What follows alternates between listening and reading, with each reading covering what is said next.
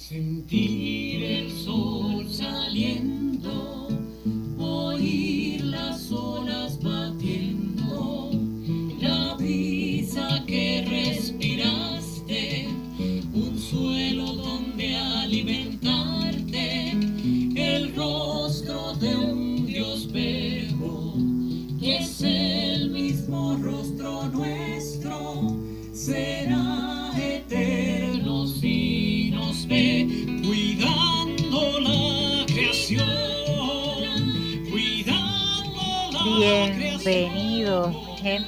damos comienzo al programa justamente como dice la canción, Cuidando la Creación. Este programa es auspiciado por la Arquidiócesis eh, de San Juan de Puerto Rico desde lo que es la Pastoral Ecológica y el Comité de Fe del Puente Enlace Latino de Acción Climática. Los domingos a eso de la una de la tarde por Radio Paz AM810 tenemos un espacio de diálogo interdisciplinario multisectorial de base de fe ecuménico e interreligioso, desde el cual hablamos sobre la realidad de nuestra casa común o la realidad del planeta. Y claro está, nos interesa mucho lo que acontece desde el archipiélago puertorriqueño y cómo desde nuestro archipiélago eh, colaboramos o impactamos al resto del planeta, al resto de la casa común y también cómo el resto de la casa común nos beneficia, nos ayuda, nos colabora o nos afecta a este archipiélago puertorriqueño. Eh, también se va a escuchar o se va a retransmitir en diferido por Radio Oro 92.5 FM los sábados a las 7 de la mañana y usted tiene también la posibilidad de escucharlo a través de internet o esperar hasta el lunes, día siguiente de cuando sale los domingos, para poder escucharlo en formato o en modalidad podcast. Y puede buscar Cuidando la Creación. Este programa en particular será el número 385. Asimismo, 385. Y tiene entonces toda una audioteca para formarse, informarse, eh, indignarse, recuperar la esperanza, eh, tener oportunidad de despertar a la conciencia con todos los temas que abordamos desde este programa. Quien le habla es la hermana Licia Viles Ríos, dominica de la Santa Cruz, y hoy en la mesa de diálogo virtual vamos a dialogar sobre lo que está pasando con los proyectos solares a escala industrial en Puerto Rico. Y para eso nos acompaña, nos acompaña el coordinador de política pública del Enlace Latino de Acción Climática, o ELAC, y es el licenciado Gabriel Meléndez Cardona, a quien le damos la bienvenida. Saludos, Gaby. Hola, saludos a ustedes, gracias por a todos los radioescuchas por sintonizar y, y, ¿verdad? y a las personas que escuchan el formato podcast también. Eso es así. Y no venimos eh, solo Gabriel y yo, sino que también tenemos por ahí a Jacqueline Torres Martín, que está recuperando su voz después de un catarrón que le acaba de dar. sí, sí, sí, pero ya estamos aquí, estamos mejor. Saludos a nuestros radioescuchas. Eh, Gabriel, feliz año, no te había visto, hermana Alicia, un beso y, y, gracias por acompañarnos nuevamente en parte de nuestro grupo de ELAC. Eso es así, ese es de los colaboradores excelentes que tenemos en, en esa organización. Bueno, Gaby, este, este tema no es la primera vez que lo abordamos en el programa. Haciendo memoria, el programa 286 tuvimos en aquella ocasión en marzo del 2000 eh, 22 tuvimos a Marisa Reyes Díaz y Alfredo Vivoni. Y en esa ocasión Marisa estaba hablando de parte de ELAC y Alfredo Vivoni de parte de, recuérdame la asociación en la que está Vivoni. Frente Unido en Prodefensa del Valle de Lajas. Ese mismo. Y ellos nos hablaron en aquel momento del el impacto de los proyectos solares a escala industrial en Puerto Rico. Y obviamente, aunque ya hemos trabajado ese tema en ese programa, en esta ocasión necesitamos recuperar la memoria o enterar a las personas que nos escuchan y que tal vez se, se exponen a este tema por primera vez.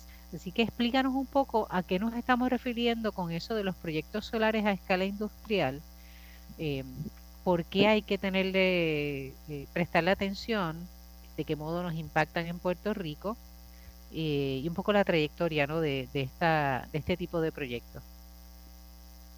Sí, mira, pues, eh, ¿verdad? Un proyecto a escala solar, eh, a escala industrial, pues usualmente son proyectos nada, de, decenas como mínimo de cuerda, ¿verdad? Para, para poder eh, suplir a, a, un sistema, ¿verdad? Para un sistema centralizado. Ay, Gaby, silenciaste el micrófono, hermano. No, de momento me entró una llamada. Sí, no hay problema. Eh, pues, eh, ¿verdad? Estos proyectos bien grandes que ocupan decenas de, de cuerdas de terreno.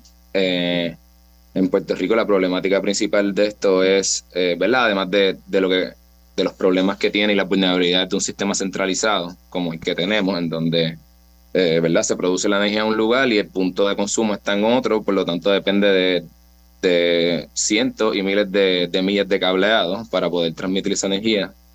Eh, las famosas cuicas. Las famosas cuicas que tenemos ahora. Correcto.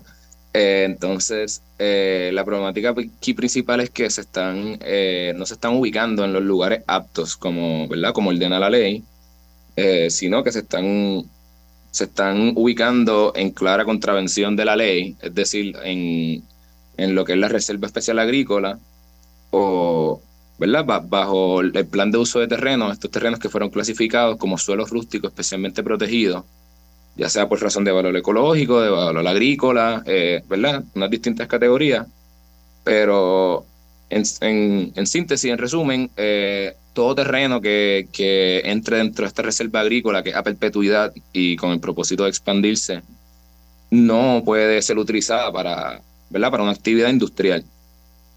Eh, tiene que ser, ¿verdad? De acuerdo a lo que diga el plan de uso de terreno, si es agrícola, ¿verdad? Eh, algunos que son de conservación simplemente.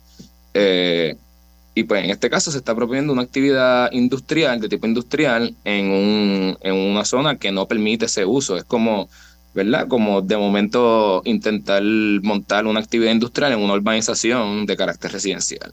Claramente, ¿verdad? La persona que lo hace está sabiendo, hay un deber, una diligencia desde... De, de saber si, si lo que uno propone, eh, ¿verdad? Para, para, para, el propósito que uno está adquiriendo o arrendando ese, en este caso, terreno, eh, ¿viste? igual pudiese ser una propiedad. Eh, ¿verdad? Si, si es compatible con, con, los reglamentos y los, ¿verdad? Los, los, distintos instrumentos de planificación vigentes.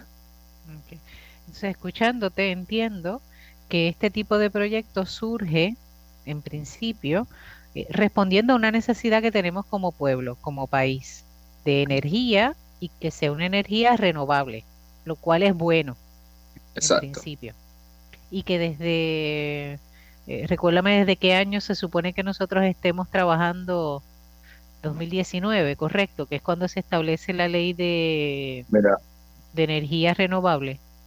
Eh, de la no los tengo de memoria los porcientos, Sé que es un 100% para el 2050 y en metas anteriores, ahora mismo para, los, para el 2020, yo no recuerdo si entonces hablaba de alrededor de un 20%, ya como para el 2030, no, si la memoria no me falla, es alrededor de un 40% y así eh, subsiguientemente, luego con, con, escalonadamente, luego 60% y así sucesivamente. Hasta llegar eh, al 2050, 100% de energía renovable. antes. Eh, ¿Verdad? Lo, lo, ideal sería que si posible ya para el 2000, vamos a decir 2047 lo tengamos o antes. eh, pero, pero definitivamente hay un mandato de ley de, de, cumplir con eso. Y actualmente con el porcentaje en el que debemos estar estamos incumpliendo. Okay. Eh, ¿Verdad? Con esas metas escalonadas pues no estamos cumpliendo ni con la primera. Okay. Eh, así que surge de una necesidad y también de una orden que se firmó en el 2019 para que nosotros nos vayamos moviendo a alcanzar esos niveles de energía renovable. Lo que ha hecho el gobierno o lo que ha permitido el gobierno es establecer entonces, eh, eh, utilizar, eh, diríamos, terrenos que tienen una clasificación, diríamos, de agricultura. Mm, exacto, de una reserva agrícola de una reserva agrícola para entonces, en vez de sembrar comida, sembrar placas solares. Exacto. Actualmente, ¿se sabe dónde están esos proyectos o dónde se, se piensa eh, colocar esos proyectos? Pues yo recuerdo que en el programa eh, ese que mencionamos con Marisa y Alfredo Vivoni, eh, ellos nos comentaban de unos terrenos en el área norte del país, la zona de por ahí de eh, Atillo, que sabemos que es una zona ganadera. ¿Hay alguna otra área o sigue siendo solamente esa área la que se está eh, tratando de impactar? Mira, ¿verdad? Voy un poquito para atrás. Ok.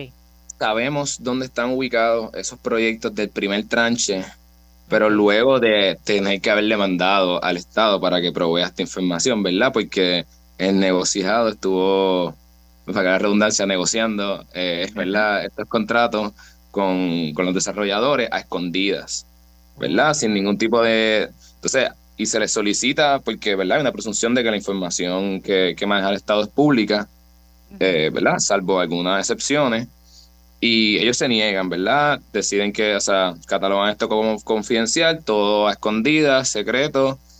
Y, ¿verdad? Y lo que estamos pidiendo es una información bien básica. Nosotros no estamos pidiendo, ¿verdad? Detalles del contrato confidencial. Es, mira, cuántos megavatios va a producir, dónde te va a ubicar, quién está, de, quién es la compañía que está detrás.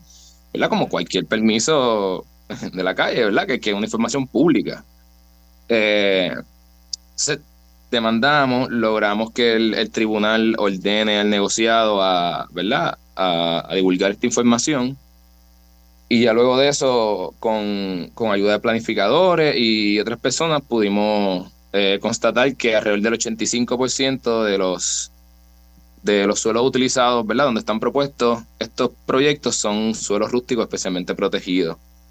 Sin embargo, eh, estamos hablando de esto solamente del primer tranche y son seis tranches. Así que realmente quedan cinco tranches que no sabemos dónde los ubicarán, pero de que vienen, vienen. O sea, y muy probablemente, eh, esto está pasando alrededor de todo Puerto Rico, pero hay una gran concentración de, de estos proyectos en el área sur de Puerto Rico, tanto en esa área de, de Laja y en el área de Salinas.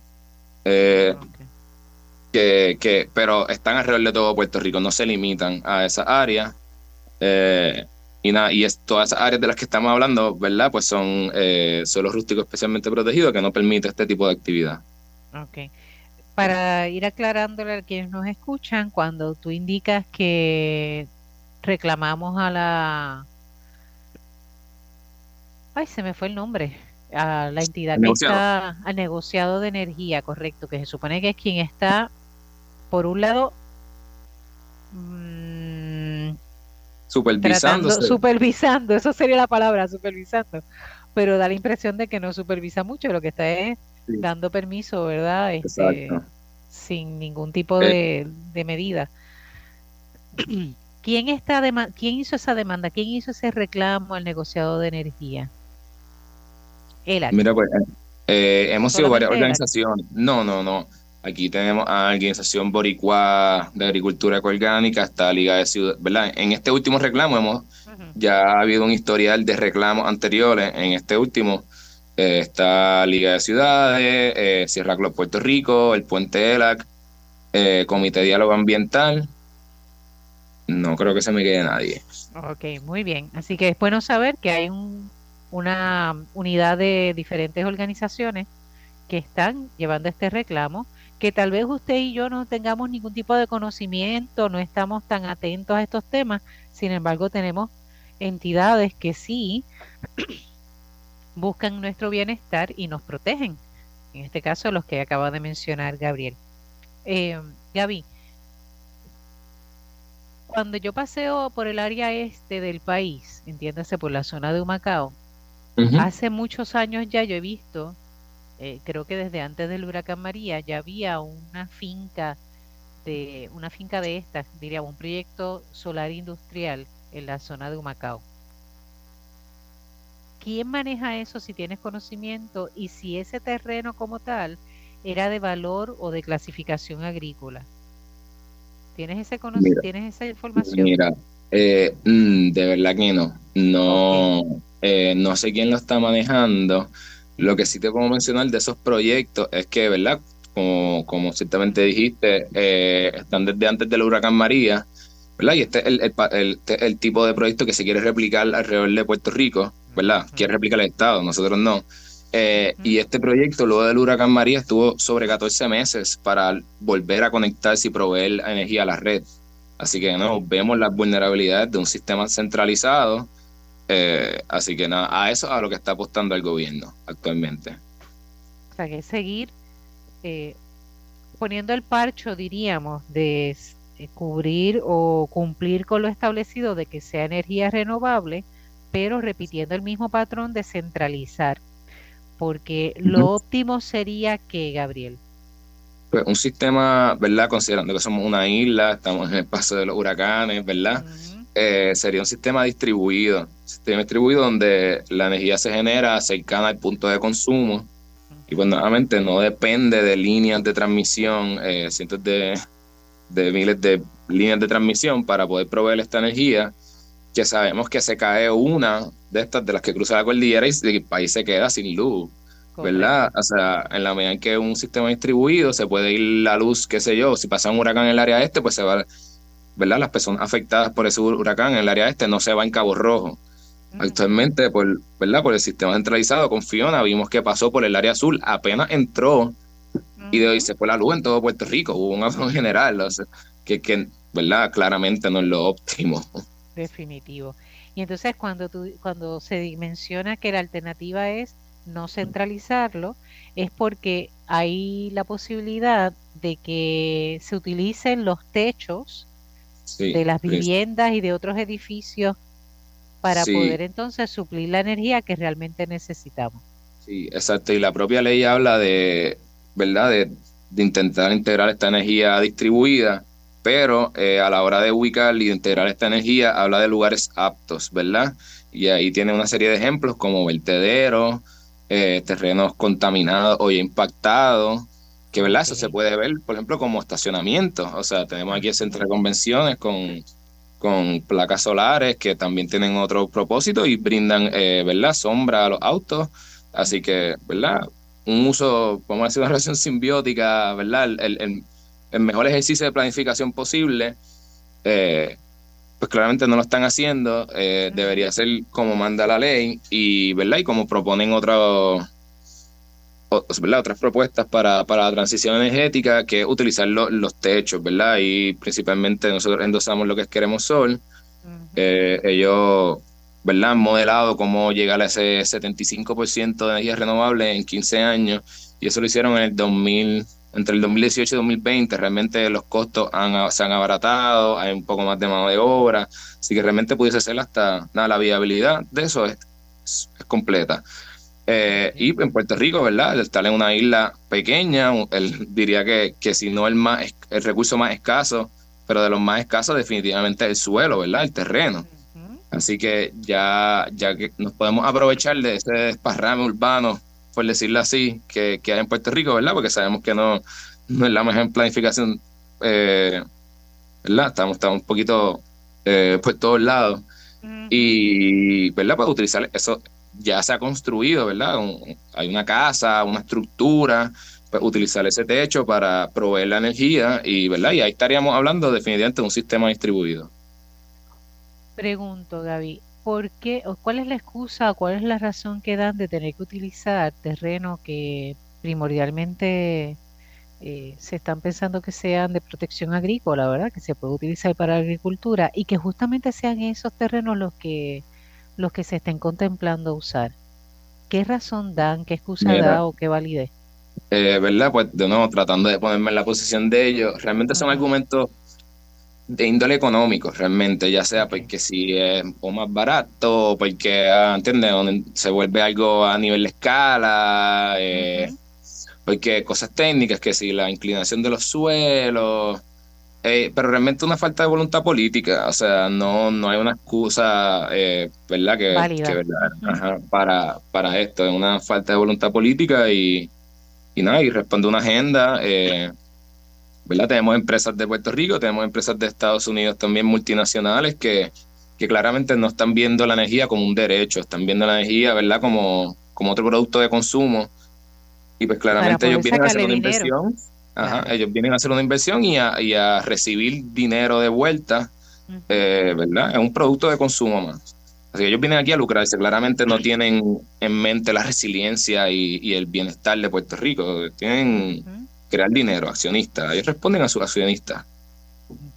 em, de los terrenos que se han identificado, ¿verdad? Que están en riesgo por, de que se utilice como eh, un proyecto de solar a escala industrial. Eh, actualmente está activo o están activos como agricultura o están simplemente así protegidos? Mira, algunos han tenido actividad agrícola anteriormente. Eh, y digo anteriormente, o sea, en tiempos recientes, definitivamente en su momento, ¿verdad? En, el pico de, lo que era la economía agraria en Puerto Rico, pues claramente se usaron para, para eso. Caña, eh, lo más seguro, eh, caña de azúcar. Lo, lo, más reciente, algunos de ellos que no se han estado utilizando necesariamente para, o sea, para producción agrícola, pero definitivamente ya están clasificados en la Reserva Especial Agrícola y como dije, es una reserva a perpetuidad con la intención de expandirse, no de reducirse, o sea, y esto responde a una política del Estado, ¿verdad?, de recuperar la agricultura como un sector importante de la economía de Puerto Rico, ¿verdad? Y la ley eh, que crea esta reserva habla de cómo se ha perdido sobre el 50% de lo que eran los terrenos agrícolas eh, en todo Puerto Rico, así que ¿verdad? A veces podemos pensar, bueno, pues son 600 mil, qué sé yo, pero, pero eso ya viene un patrón de una reducción increíble eh, en lo que eran esos terrenos agrícolas anteriormente. He escuchado algún comentarista de estos de política em, por radio que comentan el hecho de que hay la alternativa de hacer como un híbrido, diríamos, de poder el, afán de seguir utilizando los mismos terrenos de valor agrícola, pero tal vez poniendo un sistema eh, solar industrial que pueda, diríamos, como brindarle sombra, o sea, que sea un poquito más alto, buscando ese, ese tipo de, excusa. ¿Es viable? ¿No es viable? Eh, ¿Cuál es la postura de, o cuál debe ser la postura, verdad, de nosotros como, como, como pueblo ante esa posibilidad? Mira, pues esto lo que menciona es lo que se le conoce como agri o agrovoltaico, ¿verdad? Eso. Eh, y, ¿verdad? Es una tecnología realmente bien nueva que se está apenas desarrollando, ¿no? Verdaderamente sabemos su efectividad. Y en ese caso, pues nosotros nos dejamos llevar, eh, ¿verdad? Por lo que dicen los expertos en... Nosotros trabajamos con, con profesores de, de la Universidad de Puerto Rico de Mayagüez, que son ¿verdad? profesores en, en ciencias de suelo agrícola, como que en ciencias de suelo, ¿verdad? Nos dejamos llevar eh, en, su criterio.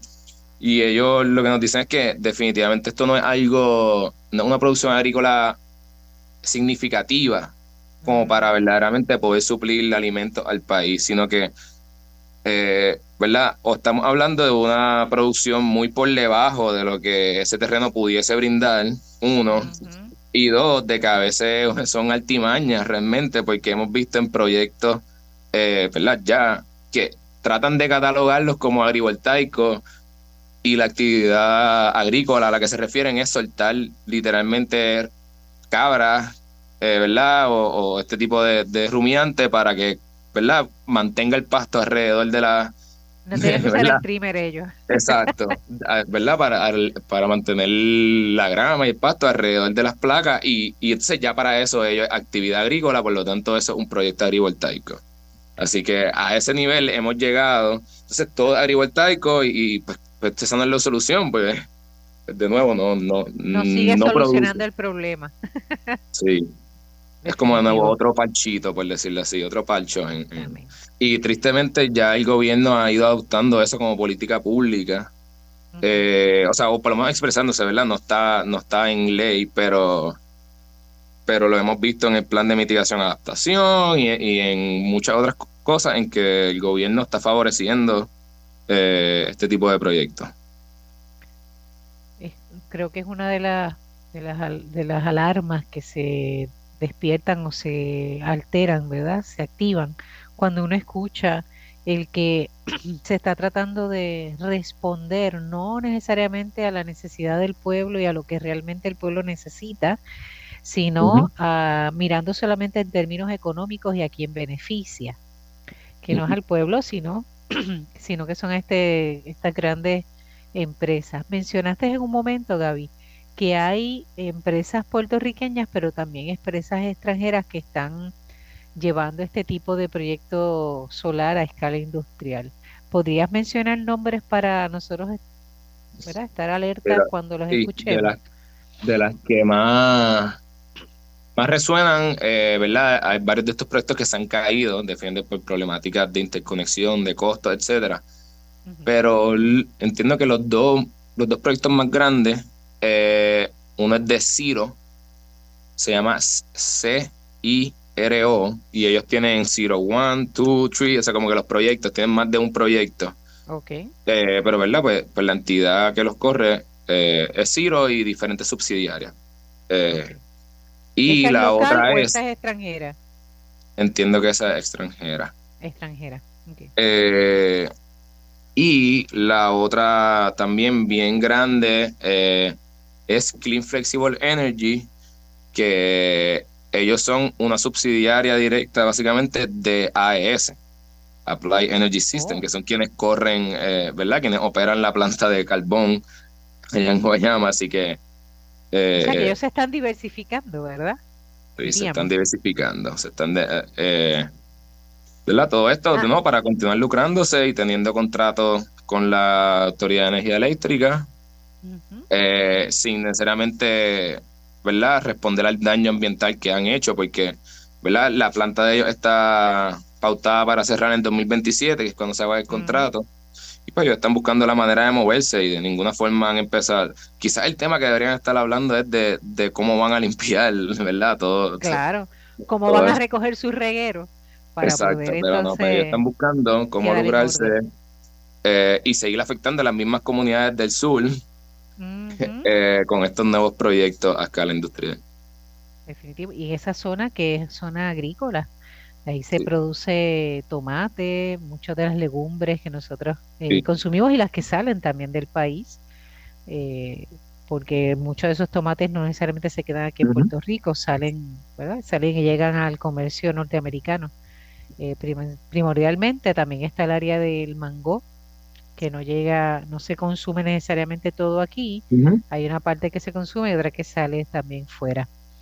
Así que todo eso se ve afectado y vamos viendo, ¿verdad?, cómo va escalando. Pero les recuerdo que están escuchando el programa Cuidando la Creación por Radio Paz AM810 los domingos de 1 a 2 de la tarde y que se retransmite los sábados a las 7 de la mañana desde Radio Oro 92.5 FM.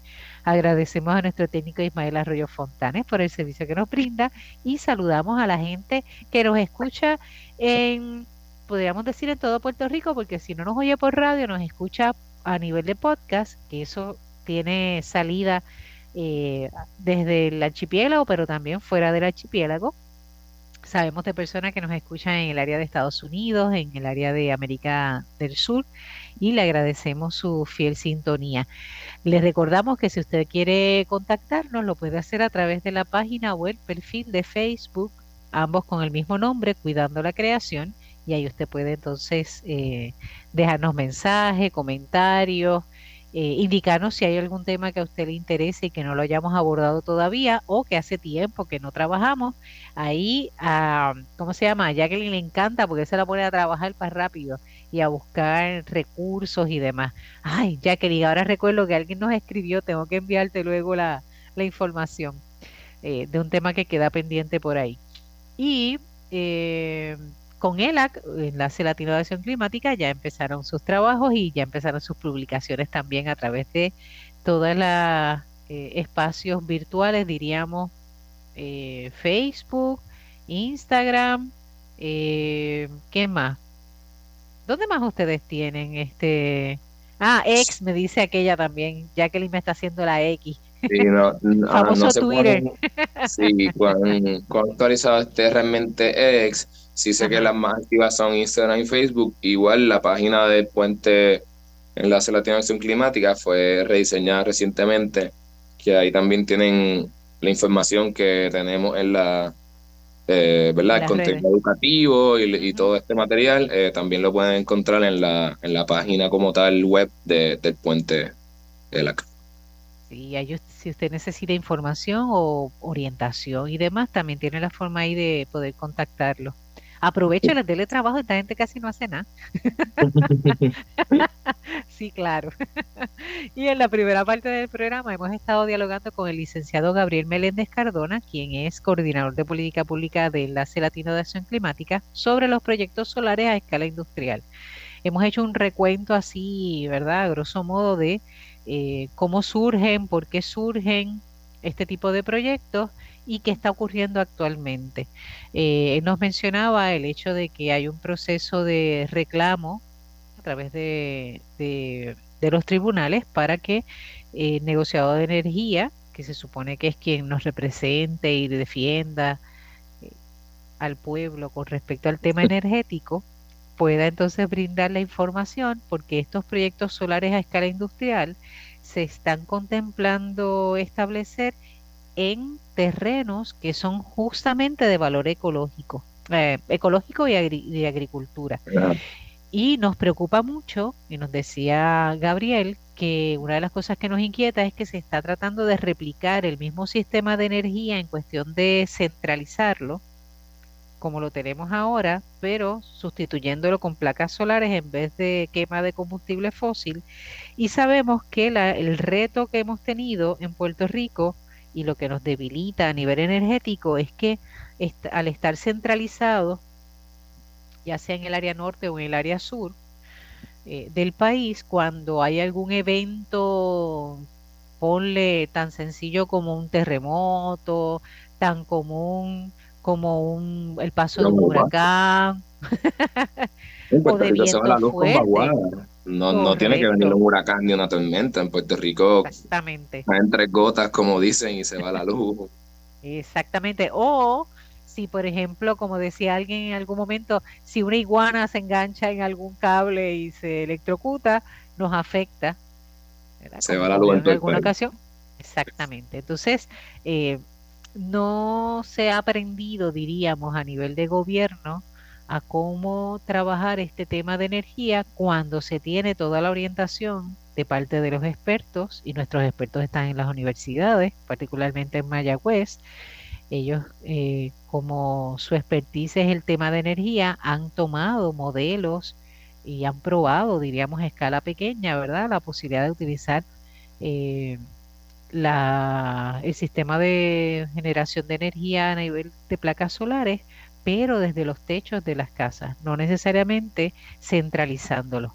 Y un poco lo que ELAC junto con otras organizaciones han estado tratando de, eh, de defender es, por un lado, el que no se utilicen los terrenos de valor agrícola o de valor ecológico para este tipo de proyectos y segundo, seguir impulsando el que se utilicen los fondos en establecer sistemas fotovoltaicos desde los techos, ya sean residencias o desde terrenos, si alguno se necesita, ¿verdad? Algún tipo de proyecto industrial que sea sobre terrenos no de valor ecológico, sino que ya están impactados como vertederos que han sido cerrados o que han sido contaminados y que nadie puede vivir ahí o se supone que no se construya nada, pues ahí las placas no les molesta, no les va a afectar tanto. Y de eso hemos estado hablando.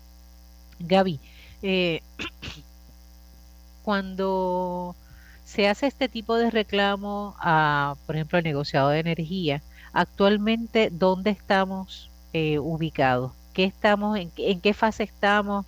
Estamos esperando respuesta del tribunal, estamos esperando respuesta del negociado. ¿Cómo explicar un poco eh, eso en tu lenguaje, pero que nosotros lo podamos entender? Tú sabes que no sabemos de leyes. No, no, eh, ¿verdad? Nos llevamos eh, llevando distintos reclamos de la misma naturaleza, ¿verdad? Con el mismo propósito ya hace un tiempo, sobre un año.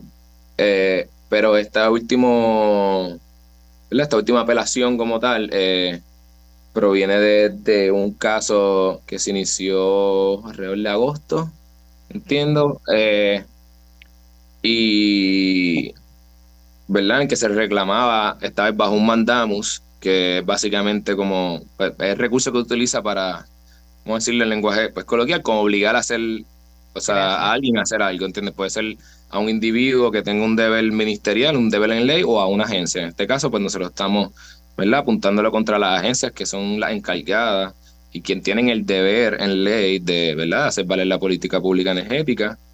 Eh, Así que, ¿verdad? Nosotros presentamos en Mandamus, eh, luego de vista argumentativa y de, ¿verdad? De contestaciones. Eh, sorpresivamente el tribunal de primera instancia decidió a favor de, ¿verdad? De ellos, o sea, decidió en contra nuestra eh, con... ¿Bajo qué argumento? Por eso, concluyendo que el, el negociado de energía eh, tenía jurisdicción exclusiva sobre este asunto de política pública.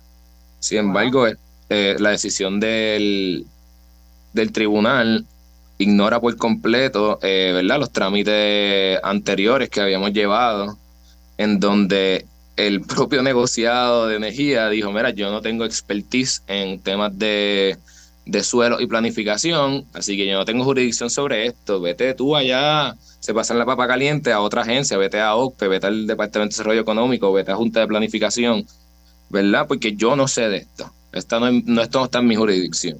Sin embargo, cuando entonces vamos a los tribunales para obligar, mira, o sea, pues, pues pónganse de acuerdo, ¿entiendes? Sea quien sea, pero hay que integrar, eh, ¿verdad? La de renovable en los lugares aptos, eh, sea negociado, sea el otro, o sea, decidan y entonces ahí ellos vuelven y reclaman la jurisdicción.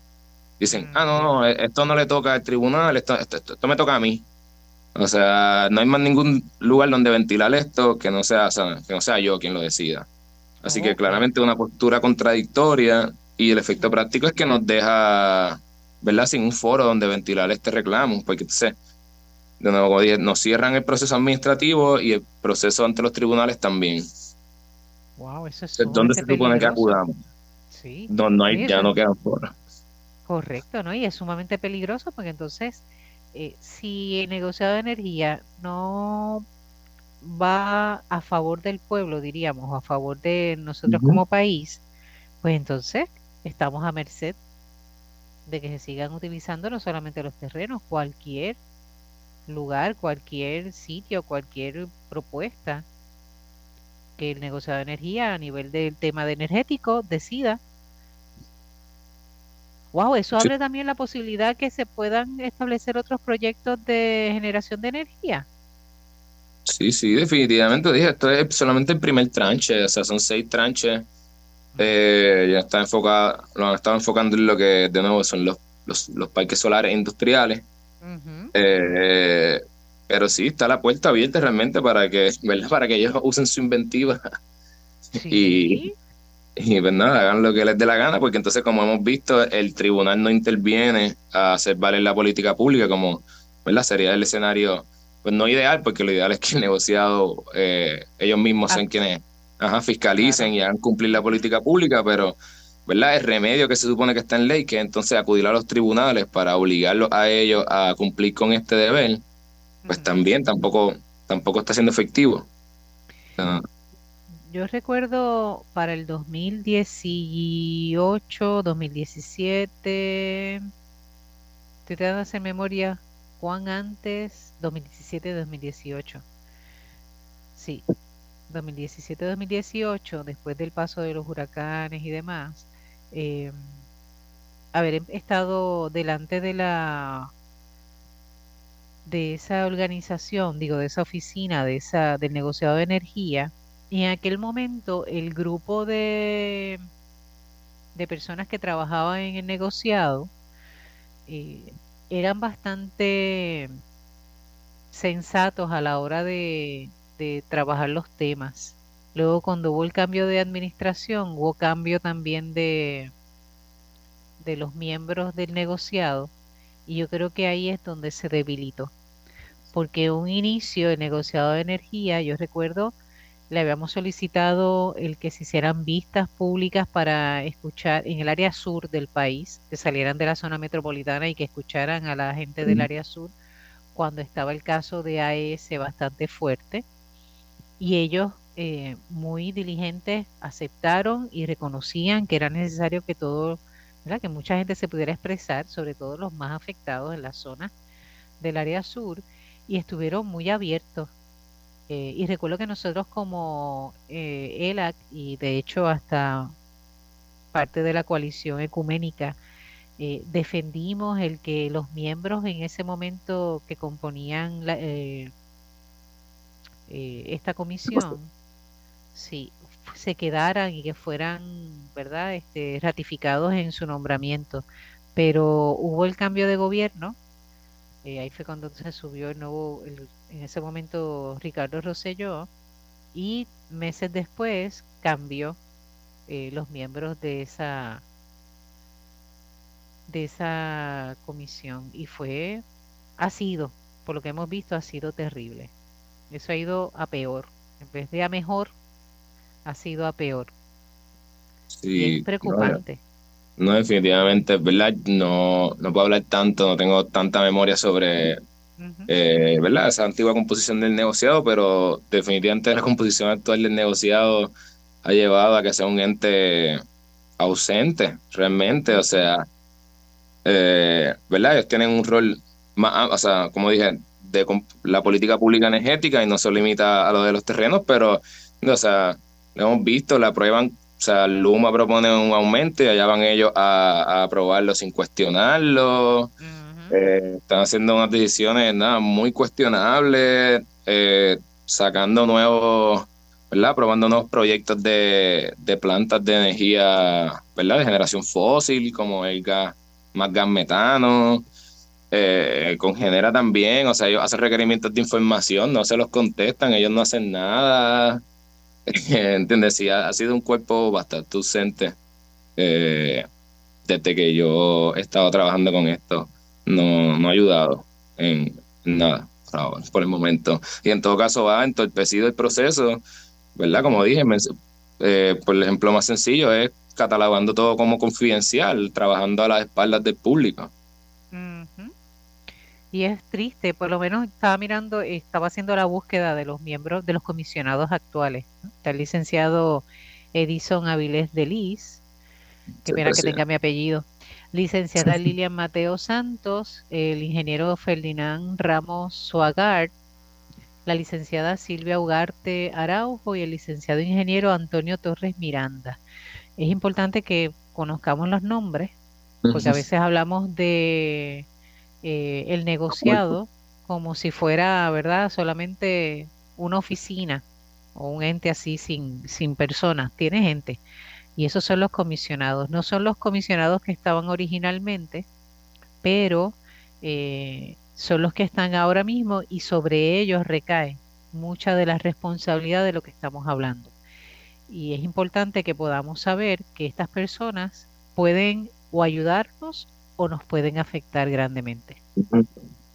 Bien, así como usted escuche Edison Avilés de Liz, Lilian Mateo Santos, Ferdinand Ramos, Silvia Ugarte Araujo y el ingeniero Antonio Torres Miranda, por favor, recuérdele que tienen una responsabilidad con el pueblo.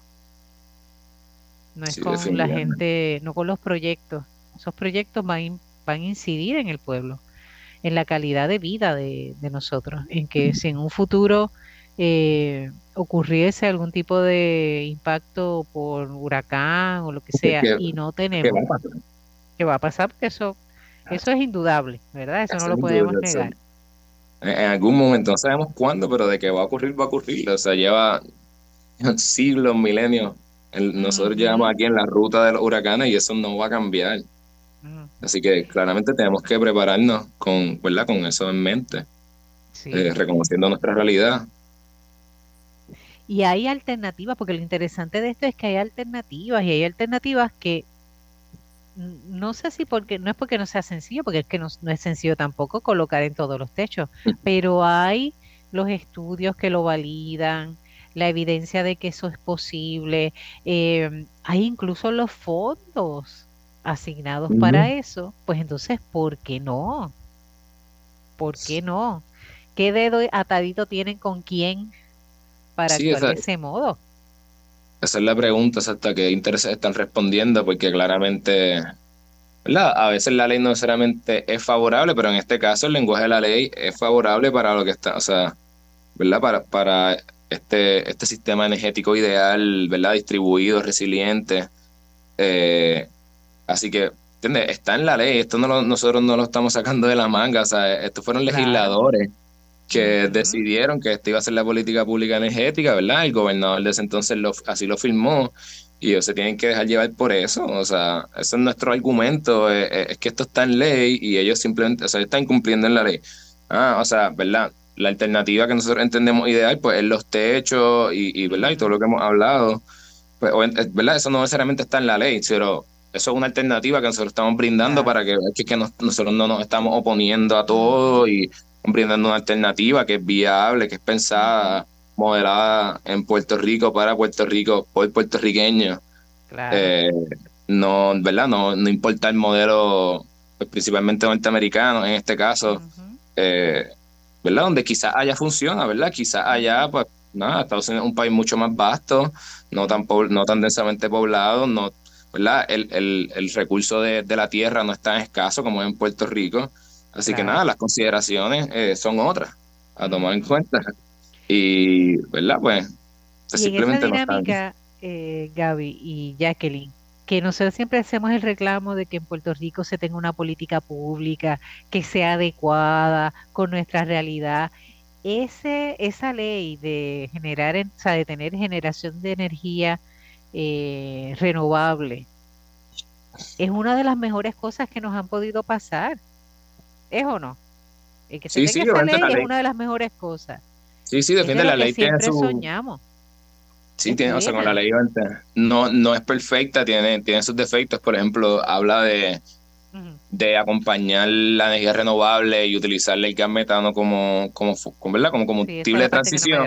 pero claramente, pues sí, es una ley dentro de todo que va a la vanguardia y, y que o sea, deberías eh, redundar en beneficio para el pueblo, que es lo que, que es precisamente lo que no está haciendo, está afectando a las comunidades, eh, ¿verdad? No, no he entrado en detalles, pero, por ejemplo, entre los efectos que ha tenido a las comunidades que están cercanas a estos proyectos, eh, ¿verdad? Que hay un cambio en el flujo de las escorrentías, eh, las inundaciones han incrementado, ¿verdad? La intensidad. Además de eso, se, se, ¿verdad? se compacta el suelo, por lo que entonces el acuífero del área azul, que es la fuente principal de agua potable para esa área azul deja de recargarse, que ya de por sí estábamos ¿verdad? explotándolo más rápido de lo que se recargaba. Actualmente, si compactamos los suelos que, están sobre el acuífero, pues, pues definitivamente lo vamos a acabar en, dos o tres años aquí. Eso es como dispararnos en el pie, ¿verdad? Definitivamente. lastimarnos nosotros mismos. Así que eh, tenemos la posibilidad de hacer la diferencia, de hacer algo muy bueno estamos de acuerdo con la mayoría de lo que propone esa ley, pero necesitamos voluntad. Eh, Gabriel, ¿de qué forma aquellos que nos están escuchando, que tal vez están ya los con un nivel de indignación bastante alta, porque hemos, ¿verdad? En lo que hemos dialogado, eh, posiblemente se ha ido abonando hacia eso. ¿Qué alternativas tengo como ciudadana, como radio escucha, para poder eh, colaborar, despertar, hacer la diferencia? Porque si ahora solamente es el negociado de energía quien tiene, según el tribunal, eh, la tarea de poder hacer esto posible o de detener los proyectos o de mover los proyectos, ¿qué podemos hacer nosotros como ciudadanos y como radio escucha? Mira, yo soy fiel creyente de la, lo que es la organización comunitaria, ¿verdad? Eh, así que, ¿verdad? Ese primer paso es, yo diría como que pues, organizar a la comunidad, tener un reclamo en común, que sea en unisono. Eh, y, ¿verdad? Lo que nosotros hacemos es simplemente una vía, es la vía legal, pero hay muchas otras vías, ¿verdad? Eh, no, no necesito que sea necesariamente la desobediencia civil, pero hay, muchas otras formas de, de contrarrestar este empuje hacia, hacia esto. Eh, y nada, uno empieza por educarse, o sea, es que nada, uno esté, mantenga esto en la discusión pública y esté educado, ¿verdad? Una, tenga una opinión informada. Eh, pero, por ejemplo, en Salinas, pues esta comunidad se ha organizado, entonces lleva el reclamo a la alcaldesa. Que, que ¿verdad? Hay, hay formas de, o sea, manifestaciones, o sea, se organiza la comunidad, protestas, o sea, hay, hay formas de involucrarse eh, ¿verdad? Dando apoyo. Eh, nosotros trabajamos con agricultores, con planificadores, con, con hidrólogos, ¿verdad? O sea, todo tipo de apoyo es bienvenido, eh, mientras, ¿verdad? Más, más mentes trabajando y más puntos de vista, no necesariamente, pues, tan solo del aspecto legal, ¿verdad? Pues, pues da una, da una solución más íntegra, realmente. Así que, nada, los invitamos a que se involucren ¿verdad? En, momentos, si, si algún momento sale alguna llamada o algo, pues, ¿verdad? Que, que, que acceden sobre eso, pero actualmente, ¿verdad? El organizarse, el tener un reclamo eh, claro y la apoyar, mantenerse al tanto, mantener la discusión pública, eh, son cosas que...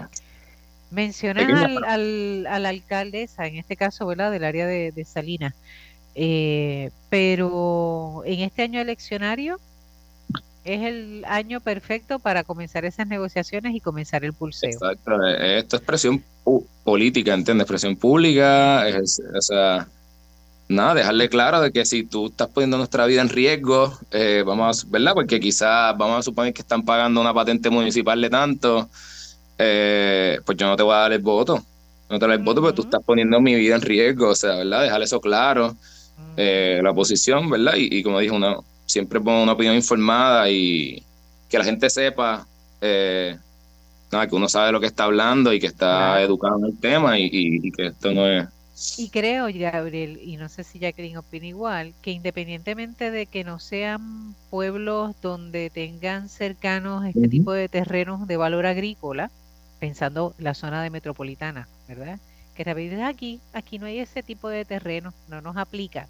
No, todo lo contrario, nosotros tenemos mucho eh, que reclamar y mover este tipo de causas con los nuestros representantes a nivel verdad legislativo eh, cámara senado para recordarles que tienen que velar por nuestro bienestar y permitir que el negociado de energía por ejemplo tenga diríamos carta libre para hacer y deshacer no estamos de acuerdo con eso.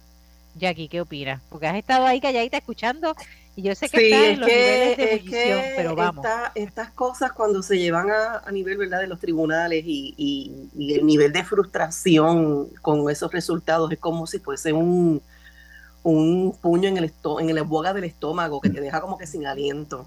Nada, mis palabras finales serían em, eh, además, ¿verdad? De lo que Gabriela estaba hablando de esta organización comunitaria, eh, hacer presión a nivel este, municipal, local, eh, que todas las personas que podamos en algún momento mandar un correo electrónico, buscar la dirección del secretario de, ¿verdad? De, lo, la, del, eh, del área de, la Junta de Planificación, que son los que están velados a proteger, ¿verdad? Y implantar la defensa de nuestros suelos, ¿no? A que, ellos son los que tienen ese plan designado, ¿no? De, del uso de suelo.